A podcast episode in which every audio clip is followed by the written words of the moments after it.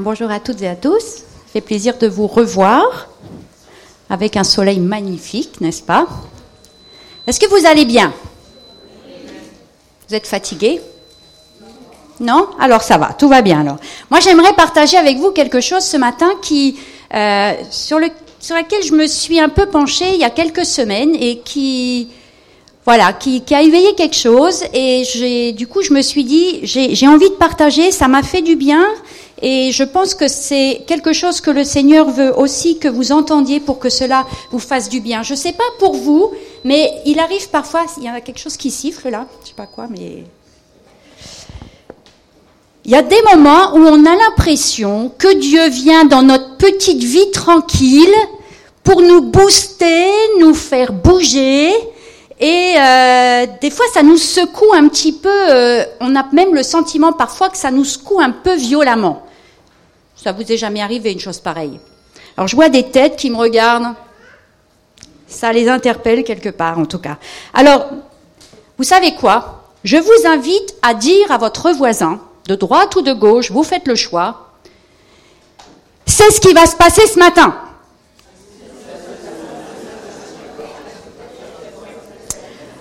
Alors je te donne un conseil, prépare-toi tout de suite. Mon message de ce matin, il se résume en une question. Et c'est la première diapositive. Le titre de mon message, c'est Comment va ta tante? Alors, je ne sais pas si vous vous êtes déjà posé cette question. Moi maintenant, il m'arrive de me la poser. Comment va ta tante? C'est bientôt l'approche des vacances, n'est-ce pas? Et il y en a certains qui sont friands du camping.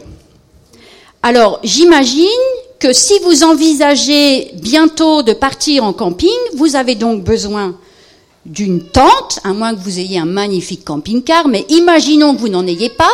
Donc vous avez besoin d'une tente et je pense qu'il il serait judicieux de commencer à la sortir pour voir dans quel état il se trouve, afin d'être certain que lorsque vous allez l'utiliser, eh bien, vous allez vraiment pouvoir l'utiliser comme il se doit, en tout cas qu'elle vous serve à ce qu'elle doit vous servir.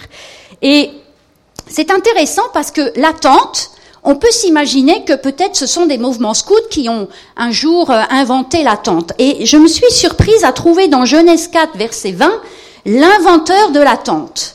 Eh bien, dans Genèse 4, verset 20, c'est la diapo numéro 2, Ada enfantant Jadal. Il fut le père l'ancêtre de ceux qui habitent sous des tentes et près des troupeaux.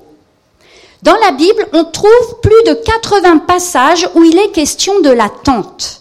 D'ailleurs, euh, quand vous regardez le Nouveau Testament, vous voyez que Paul euh, faisait partie d'une famille très riche qui confectionnait des tentes. Alors nous, les, les, les, la, population moderne que nous sommes aujourd'hui, nous avons certainement fait évoluer ces tentes, mais en tout cas, nous ne sommes pas ceux qui l'ont inventé en premier. Mais une tente, c'est quoi? Une tente, si on regarde le dictionnaire, c'est une construction dont on se sert pour se mettre à couvert, s'abriter, se réfugier, se protéger. Alors il en existe toutes sortes de tentes. Mais une chose est certaine, c'est que hier comme aujourd'hui, L'attente ne nous sera d'aucune utilité, elle ne remplira pas la fonction qui est la sienne si elle n'est pas fixée sur un sol approprié. Et si ce n'est pas le cas, eh bien ça va être compliqué. On peut mettre la diapo numéro 3. Quand j'ai fait les, Royal Rangers pendant 20 euh, ans, et donc à chaque camp, chaque été, eh bien nous montions des tentes. Et il nous est arrivé des tas de péripéties avec nos tentes. Parfois parce que le sol que nous avions choisi était profondément pierreux. Et du coup, nos piquets ne résistaient pas lorsque nous voulions les enfoncer dans le sol. Parfois, il nous est arrivé aussi d'avoir des sols beaucoup trop humides. Parfois, les piquets n'étaient pas bien plantés. Vous savez, ils étaient plantés tout droit au lieu d'être obliques. Et ça fait toute la différence quand le vent se lève. Et parfois encore, il nous arrivait de mettre un temps juste infini pour monter une tente, et j'ai souvenir de nos tentes de cuisine d'ailleurs, parce que nous n'avions pas la notice de montage. Et on avait plein, plein, plein, plein de choses à monter et on ne savait absolument pas dans, quel ordre il fallait les monter. En tout cas, ça n'était absolument pas possible de faire quoi que ce soit. Et parfois, il nous est arrivé de faire l'expérience de la tente mal montée, et je vais vous inviter à regarder la diapo numéro 4. Voilà. Parfois, il arrivait que nos tentes ressemblaient un petit peu à ça. Et j'aime mieux vous dire que la moindre rafale de vent, eh bien, nous emmenait nos tentes. Et puis aussi, une petite vidéo. Ça, ça nous est arrivé une fois dans un camp.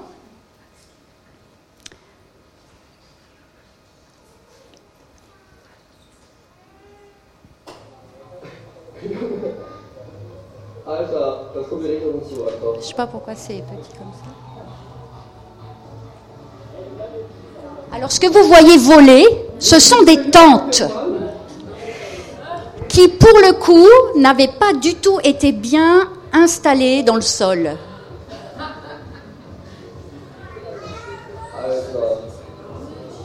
Et apparemment, alors il y a d'autres choses que des tentes, mais il y a surtout des tentes. On va arrêter là. C'est tellement important et je peux vous assurer, quand on a fait des camps ou quand on a fait beaucoup de camping, on sait ce que ça veut dire bien installer sa tente et bien la planter dans, dans un sol. Paul, dans 2 Corinthiens 5, compare notre corps à une tente. Et ça, c'est la diapo numéro 6. Dans 2 Corinthiens, Paul nous compare à une tente. Notre corps est une tente. Cette tente est solide et stable si elle est fixée en Dieu et si elle est construite en respectant la notice de montage divine.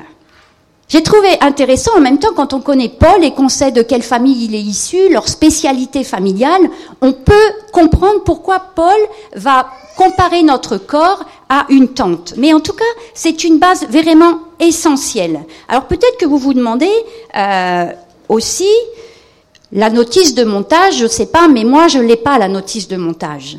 Et je vais vous rassurer tout de suite, il fut un moment où effectivement je n'avais pas non plus la, notice de montage. Et du coup j'y allais purement à l'aveuglette. Tout à l'heure, notre frère nous a fait le partage de ce qu'il a pu vivre quand il était en recherche euh, de Dieu. Il y allait à l'aveuglette. Mais à un moment donné, il y a Dieu qui se manifeste et qui vient et qui nous donne des, indices pour que nous puissions effectivement commencer à construire quelque chose de solide. Alors si vous vous dites aussi, moi je n'ai pas la notice de montage, t'inquiète, j'ai eu le même problème. Et vous pouvez même le dire à votre voisin. T'inquiète, t'as pas la notice C'est pas grave. Moi non plus, j'ai pas eu la notice. Mais maintenant, tout va bien. Et vous savez, quand on regarde la Bible, c'est juste intéressant tout ce qu'on peut y trouver d'absolument extraordinaire. Et on peut même y trouver cette fameuse notice. Et c'est pas la peine d'aller dans le Nouveau Testament. On la trouve déjà dans l'Ancien Testament.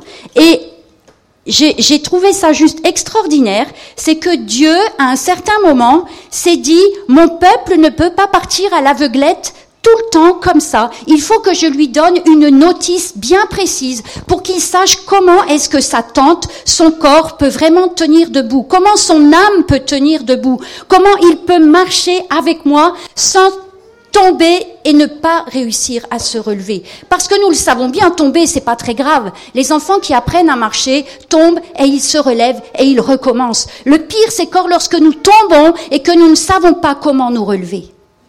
Dieu nous donne tout ce qu'il faut dans sa parole pour que quand nous tombons, nous sachions comment nous relever.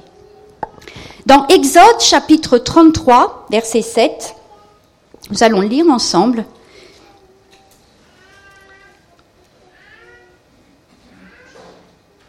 Exode 33, verset 7, c'est la diapo numéro 7. Quand les Israélites installent leur camp, Moïse prend la tente sacrée et il l'adresse en dehors du camp, assez loin. On l'appelle la tente de la rencontre. Tous ceux qui veulent consulter le Seigneur sortent du camp et ils vont vers cette tente.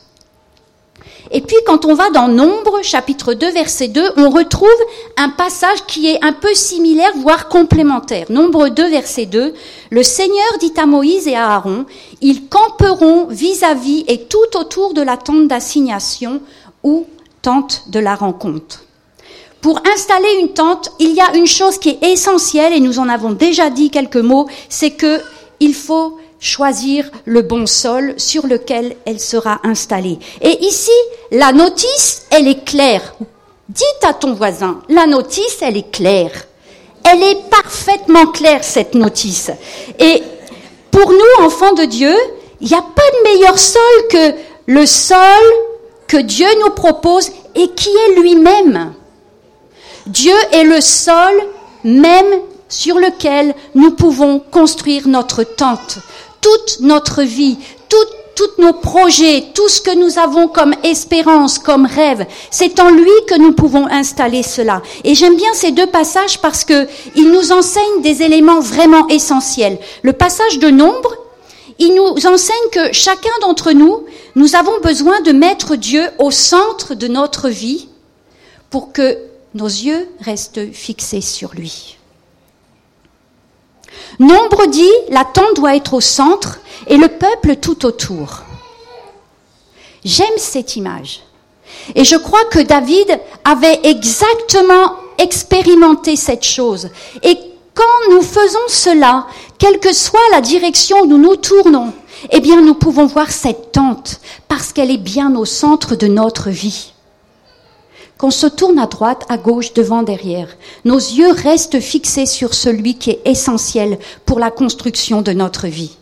Le deuxième passage, Dieu dit à Moïse de mettre la tente à l'extérieur et que ceux qui veulent aller à la rencontre de Dieu, eh bien, se déplacent et aillent vers cette rencontre.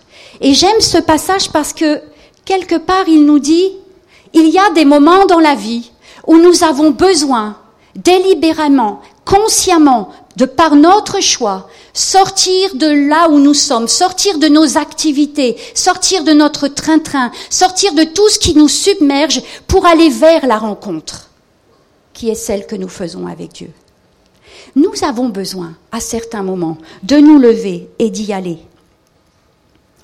Parfois, je ne sais pas pour vous, je ne sais pas où vous en êtes en tout cas, euh, si vous avez tous fait le bon choix de planter votre tente en Dieu. Je ne sais pas où vous en êtes non plus dans la fréquentation que, que vous avez avec, avec cette tente. Je ne sais pas la fréquentation que vous avez avec celui qui est celui qui est le rocher solide. Parfois, on s'est bien installé, parfois, on est, on est, on est vraiment régulier dans, dans le fait d'aller vers Dieu chaque jour et de chercher sa présence, chercher ses directives. Et parfois, au fil du temps, ce moment est de plus en plus espacé. En tout cas, on est tellement débordé par les activités de la vie que ça ne devient plus l'essentiel. Et pour l'avoir expérimenté quelquefois, on est bien conscient que lorsque nous n'allons plus à la rencontre de notre Dieu de manière régulière, notre tente se fragilise. Et lorsque le vent se lève, eh bien, il se passe des choses juste terribles, comme dans la vidéo. Mais quand le vent se lève, la tente, si elle n'est pas bien fixée, elle va bouger. Et quand on est dans une tente qui bouge, on a peur. Mais lorsqu'on a bien installé sa tente, qu'on sait que nos piquets sont solides, que la terre dans laquelle nous avons mis nos piquets est vraiment une terre sûre, alors on est complètement en sécurité dans cette tente. Et on sent que nous ne craignons absolument rien. Parce que celui qui nous protège est bien là.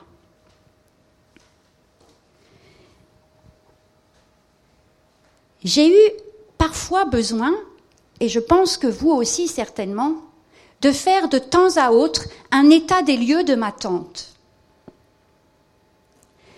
J'aime ces paroles que Paul a données à Timothée comme un conseil. Paul a dit à, Timothée, veille sur toi-même. et ensuite sur ceux que je t'en confie, etc., etc. Mais la première chose que Paul conseille à Timothée, c'est de veiller sur soi-même. Et je vous invite, je ne sais pas où vous en êtes dans tout cela, mais je vous invite vraiment à aller vers Dieu et de lui dire, Seigneur, dans quel état est ma tante Dans quel état est ma tante Si demain le vent se lève, et peut-être qu'il est levé, peut-être qu'il s'est levé, peut-être que tu te sens dans une tempête.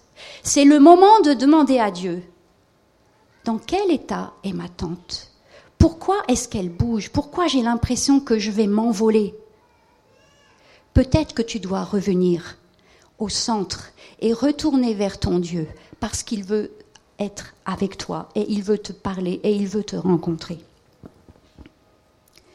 Il y a quelque chose qui m'a interpellée aussi dans, ce passage d'Exode. Dans Exode 33, versets 8 à 11, il y a Moïse qui va dans la tente de la rencontre. Josué aussi. Et là, il y a Dieu qui se manifeste par la nuée. Et le peuple va aller devant cette tente et va adorer Dieu parce que c'est un, spectacle tellement extraordinaire, c'est tellement la révélation que Dieu est en train de se manifester que le peuple est là et remercie Dieu pour ce qui est en train de se faire. Et ensuite, on voit dans le texte que Moïse va sortir de la tente, va partir, le peuple aussi va rejoindre euh, ses propres tentes, mais le texte nous dit que Josué, lui, va rester dans l'attente. Et je me suis arrêtée un instant sur ce passage-là. Et vous savez, je crois que nous avons là deux, deux étapes. Il y a l'étape du peuple qui est là et qui voit Dieu se manifester et qui regarde. Il se manifeste pas forcément par rapport à ce que eux sont en train de faire, par rapport au fait que eux sont à la rencontre de Dieu, mais il voit quelque chose qui se manifeste parce que Moïse est allé à la rencontre de Dieu il voit que quand Moïse va à la rencontre de Dieu, il se passe quelque chose. Et vous avez Josué, qui lui voit bien qu'il se passe quelque chose comme le peuple peut le voir, mais Josué, lui, il se dit, je ne veux pas seulement regarder ce qu'il se passe, je veux comprendre ce qu'il se passe. Et pour comprendre ce qui se passe, je dois être au centre de la tente. Et le texte nous dit que Josué est au milieu de la tente.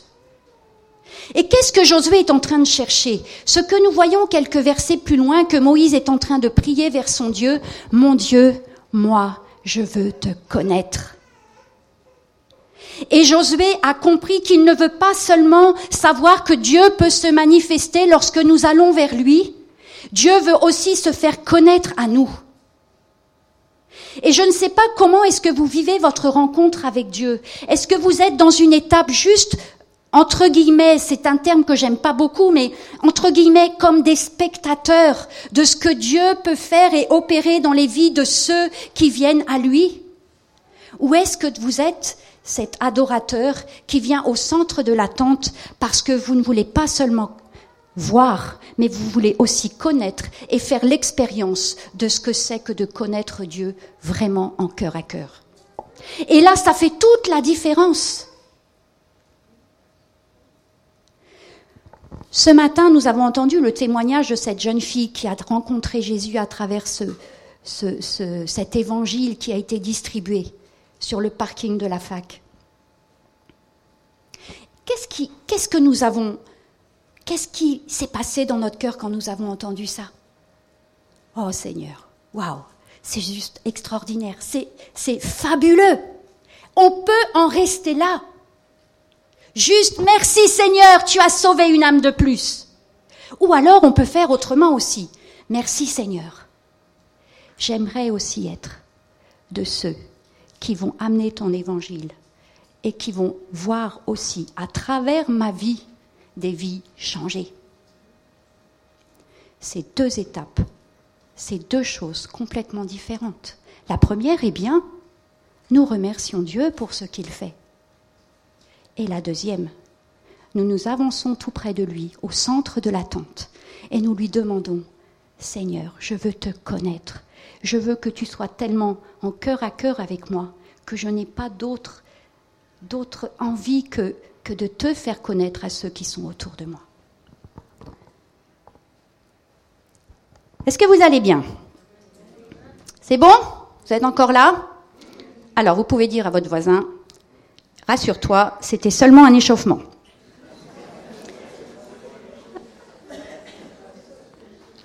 J'aimerais vous amener vers une deuxième pensée, deuxième et dernière pensée concernant la tente. Et j'aimerais vous y amener avec un personnage que vous connaissez tous forcément très bien et qui est Abraham. Et je pense qu'Abraham, tout comme Moïse, est certainement un homme qui connaissait profondément Dieu, qui avait vraiment un cœur à cœur avec son Dieu. Et je crois que c'est bien pour ça d'ailleurs que Abraham un jour a été capable d'obéir à Dieu et d'emmener son fils pour le sacrifier. Parce qu'il savait qui était son Dieu. Il ne savait pas ce qui allait arriver, mais il savait que son Dieu était un Dieu bon.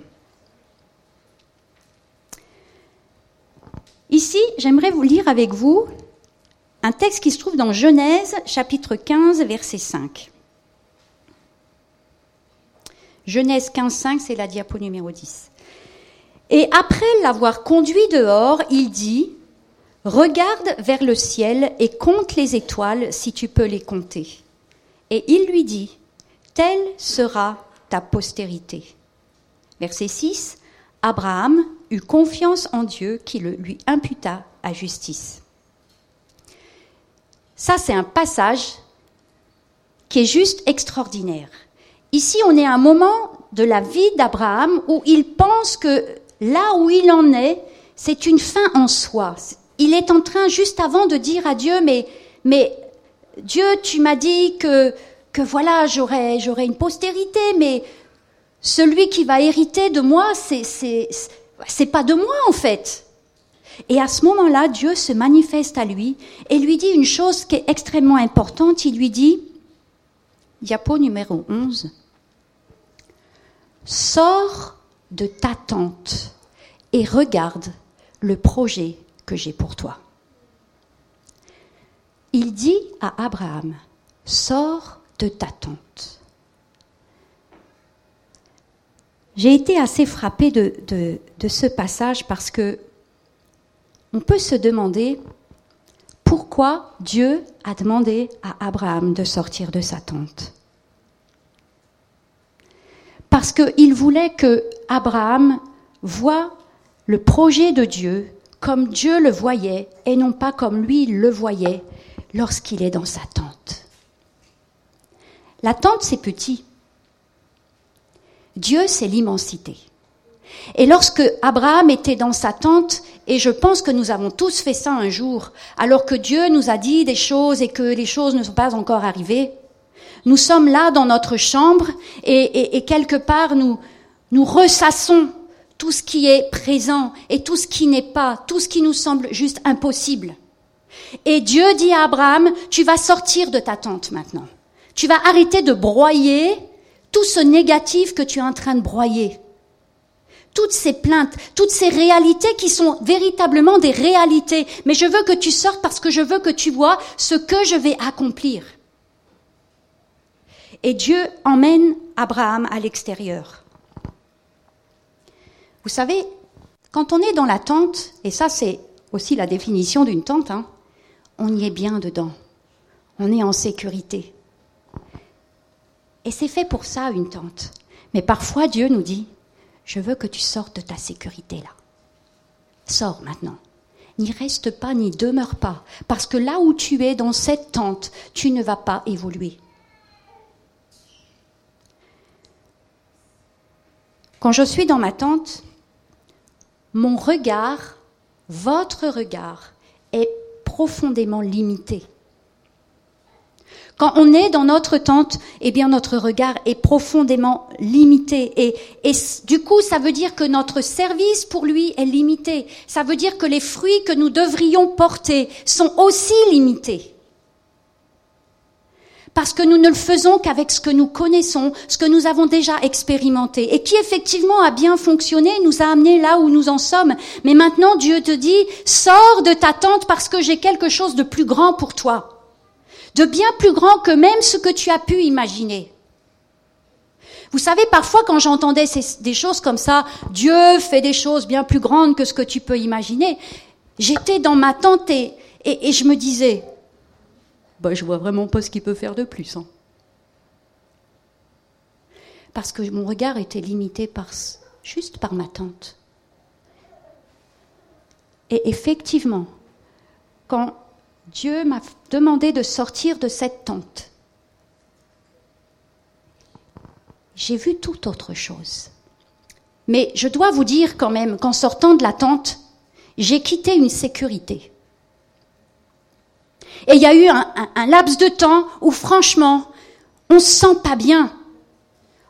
On n'est pas sûr. Et là, il faut s'accrocher justement à ce que nous savons que Dieu est pour que nous puissions véritablement rester à l'extérieur de la tente et ne pas y revenir à la seconde. Il y a un autre épisode de tente qui est lié aussi à la vie d'Abraham, mais pour cette fois, il n'est c'est pas Abraham, mais c'est plutôt Sarah. Et ce passage, nous le trouvons dans Genèse 18, verset 9. Je vais le lire avec vous, il n'y a, pas, a pas de diapo sur celui-là.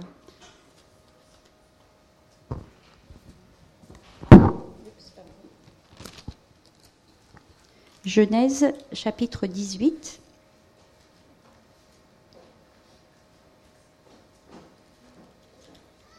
Verset 9. Abraham et Sarah ont la visite d'hommes qui sont en fait des anges de l'Éternel. Et Abraham leur offre de quoi manger. Et puis au verset 9, ils disent à Abraham, où est Sarah, ta femme?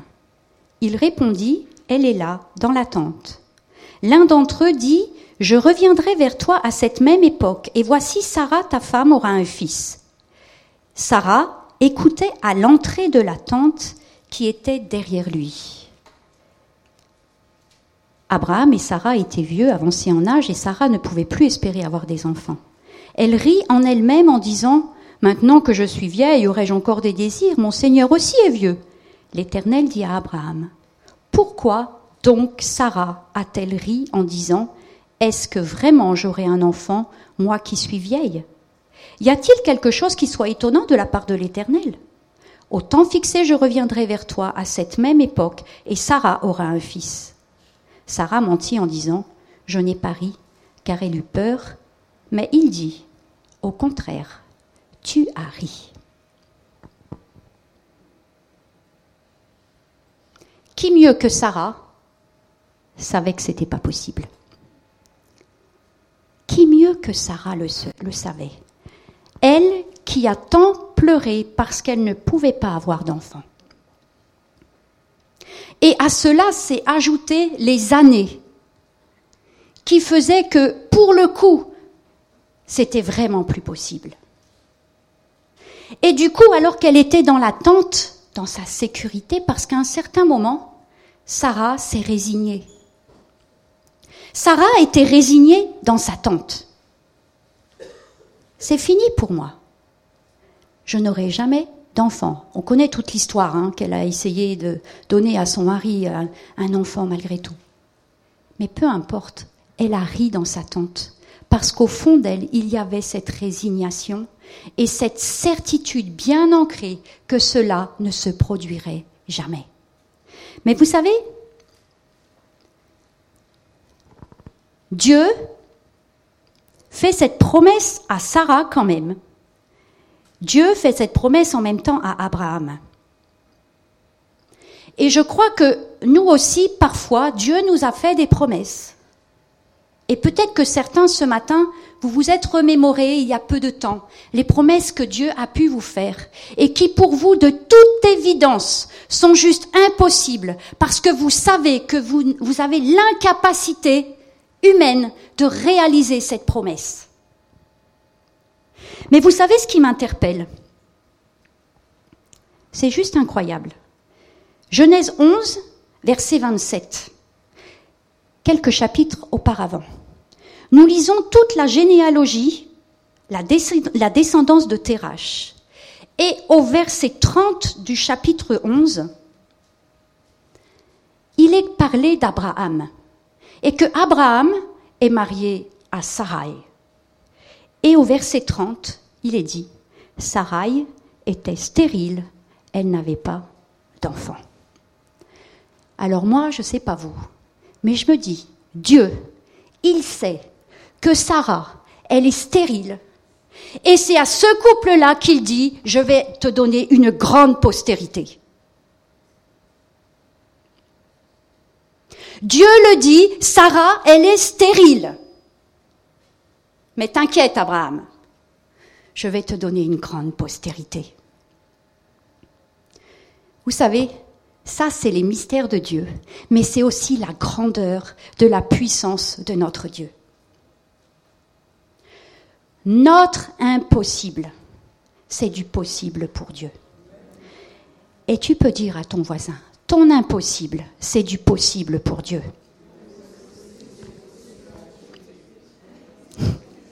C'est bien. Dieu sait ce qu'on ne peut pas faire. Dieu sait ce que tu ne peux pas faire. Dieu savait que Sarah ne pouvait pas avoir d'enfant. Et pourtant, la promesse va se réaliser parce que nous avons un Dieu juste tout puissant. Et là, il y a un double miracle. Non seulement elle était stérile et elle aura un enfant, mais en plus elle est très avancée en âge. Et il est évident qu'elle ne pouvait doublement pas avoir d'enfant. Les miracles de Dieu, ils sont jamais superficiels. C'est jamais du superficiel. Il voit toujours très grand et très fort. Et vous remarquerez aussi dans la Bible, le prophète Samuel, le prophète Samuel, sa maman, elle était stérile. Et Dieu a donné à cette femme un prophète pour Israël. Quel est ton impossible aujourd'hui? Que tu dresses devant la promesse que Dieu a faite pour toi. Est-ce que tu es là, comme Sarah, en train de rire aujourd'hui? Et c'est pas un rire. Euh, je suis pas en train de dire qu'on se moque de Dieu. C'est un rire parce que quelque chose au fond de nous est tellement bien installé, enraciné, que c'est juste impossible. Parce que l'ennemi de notre âme, est bien conscient que c'est impossible. Et il veut surtout pas que, à un moment donné, nous mettions notre foi en action, notre confiance envers Dieu en lui disant Ok, Seigneur, c'est impossible. Je le sais, tu le sais. Je sais que tu n'es pas bête, Seigneur. Tu sais bien que c'est impossible pour moi. Bon, mais tu m'as promis. Donc, j'abandonne mon impossible et je me fixe sur ton possible. Je peux vous dire, je m'auto-prêche. Nous avons tous à un moment dans notre vie des étapes où il nous semble que ce que Dieu veut nous demander de faire est impossible. Mais c'est impossible que ce soit impossible si Dieu t'a dit qu'il le fera mais il ne pourra pas le faire si tu restes dans ta tente. Parce que tant que tu vas rester dans ta tente, chaque fois que la promesse va revenir, tu vas faire comme Sarah et tu vas rire, tu vas sourire en te disant Mais non, c'est pas possible. Quand je sors de la tente, je peux entendre dire je peux entendre mon Dieu me dire, et j'aime beaucoup ce passage dans Ésaïe 54, verset 2. oui, Ésaïe 54, verset 2. Élargis l'espace de ta tente, qu'on déploie les couvertures de ta demeure. Ne retiens pas. Allonge tes cordages et affermis tes pieux. Ne crains pas, car tu ne seras point confondu. Et j'aime bien cette dernière partie.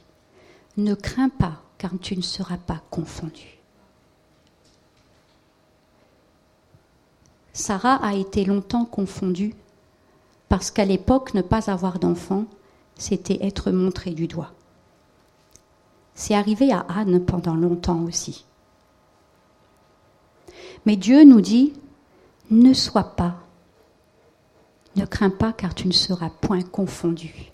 Lorsque nous nous saisissons de la promesse de Dieu alors que nous sortons de cette tente, j'aime beaucoup ce passage, vraiment, parce que nous sommes alors prêts à exécuter exactement ce que nous voulons lire dans Ésaïe 52, 54, pardon, élargis l'espace de ta tente. Ça veut dire que ce qui n'était plus espérance devient une espérance. Je peux ouvrir mon horizon. Je peux ouvrir l'horizon que Dieu a pour moi. Et l'horizon, c'est quand le ciel rencontre la terre. Wouh! Il faut qu'ils se rencontrent. Quand je crois, quand je sors de cette tente, alors je vois que l'impossible, mon impossible, devient véritablement le possible de Dieu. Peut-être pas aujourd'hui, peut-être pas demain, mais je sais qu'il est là et qu'il vient et qu'il arrive, que c'est une assurance vraiment profonde. Et je pense que ce matin, Dieu veut aussi te dire et nous dire, parce qu'aucun de nous sommes exempts des promesses de Dieu. Aucun de nous ne sommes exempts du fait que Dieu est venu et Jésus est venu pour nous donner la vie et la vie en abondance. Et, si on ne veut pas rester malheureux, lorsque nous ne vivons pas la vie en abondance, nous sommes malheureux. Mais lorsque nous savons que nous l'avons, alors la joie vient et, est là et, s'installe et demeure, même si nous ne pouvons pas encore complètement saisir la promesse que Dieu a faite pour nous. Sors de ta tente et regarde ce que je veux faire de toi. Et parce que tu saisis cela, alors tu peux commencer à élargir ton espace. Mais tout ça, c'est possible que si nous expérimentons ce que nous avons vu dans la première partie de ce message. Aller dans la tente de la rencontre. si nous n'avons pas ces rencontres régulières avec Dieu, nous ne pouvons pas comprendre, et on l'a chanté beaucoup ce matin, nous ne pouvons pas comprendre l'amour que Dieu a pour nous. Si tous nous comprenions la grandeur de cet amour et que nous l'expérimentions, je peux vous dire, demain, ici, l'espace peut être agrandi par 10, 20, 30, 40, 50. Nous pourrons voir des choses extraordinaires aussi dans nos vies personnelles, dans nos familles.